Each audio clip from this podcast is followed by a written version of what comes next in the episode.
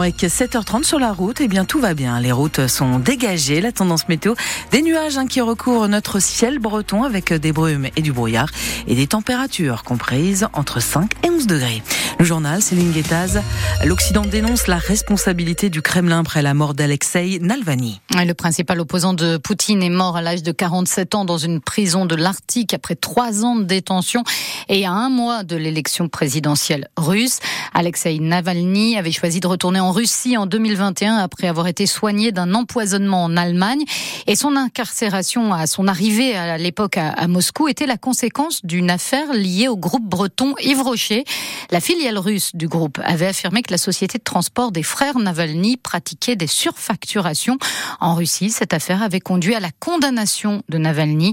En 2018, l'avocat français William Bourdon avait porté plainte pour dénonciation calomnieuse devant le tribunal de Vannes a toujours plaidé vainement le fait que la société Brochet ne pouvait pas ignorer qu'elle risquait ainsi de donner un prétexte qui était espéré, attendu par le pouvoir criminel à, Moscou pour euh, à nouveau persécuter euh, Alexei Navalny. Alexei, quand il s'est présenté devant un juge d'instruction à Vannes, euh, a dit comme je suis content d'être devant un vrai juge, un juge indépendant, un juge libre. La mission avait été longue et on avait déjeuné ensemble au port de Vannes. Il était joyeux et, et heureux de de ce moment de, de liberté euh, et d'avoir pu expliquer pour quelles raisons il considérait que Yves Rocher avait de façon servile et complaisante euh, fourni un prétexte euh, à Poutine. L'affaire est aujourd'hui devant la Cour de cassation. Elle va s'éteindre avec la disparition d'Alexei. La société Yves Rocher peut dormir tranquille. Et d'ailleurs, la, la, peine à laquelle il a été condamné, faite de cette procédure, est celle qui a été mise à exécution quand, en premier trimestre 2021, il a atterri à Moscou. C'est cette peine qui l'a conduit à être incarcéré. Une précision de l'avocat français William Bourdon avec euh, Frédéric Collat. Hier soir, lors de la visite en France du président ukrainien Volodymyr Zelensky, la France s'est engagée à fournir euh, cette année jusqu'à 3 milliards d'euros d'aide militaire supplémentaire à l'Ukraine.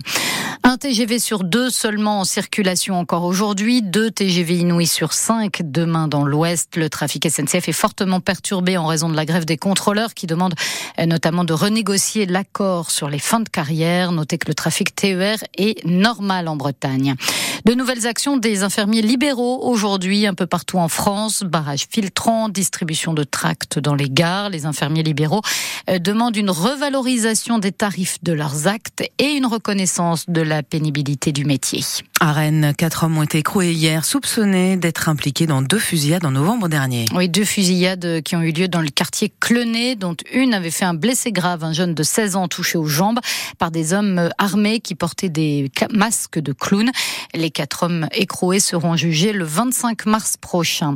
Les trois quarts du pays sont en alerte rouge au pollen, selon le dernier bulletin du réseau national de surveillance aérobiologique. Pollen de cyprès, de frêne, de noisetier ou d'aulne, selon les régions. L'île-et-Vilaine, le Morbihan, les Côtes d'Armor sont, les Côtes d'Armor sont toutefois en orange sur cette carte. Les températures particulièrement douces pour la saison sont à l'origine de cette présence précoce des pollens. Les sports et la Ligue 1 de foot, Lyon remonte au classement. Les Lyonnais qui décrochent une Troisième victoire de suite en battant Nice hier soir en match avancé de la 22e journée de championnat. Les Lyonnais donc se sont imposés 1 à 0. Ce soir, Nantes reçoit PSG. Premier match pour les Parisiens après l'annonce de Kylian Mbappé qui quittera le club parisien à la fin de la saison. Et puis les Rennais, eux, sont de retour dans le championnat demain.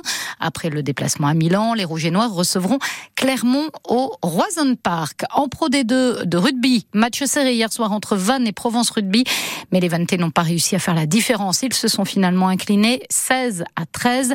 Les Vantais qui, avec euh, cette défaite, eh bien, perdent leur place de leader au profit de Béziers. Ils mènent la course des géants des mers depuis le départ à Brest. Charles Caudrelier sur le Maxi Edmond de Rothschild est toujours en tête de l'Arkea Ultimate Challenge et il file d'autant plus tranquille Carmel Lecléache, son poursuivant, est contraint de faire une escale technique à Rio de Janeiro après une avarie.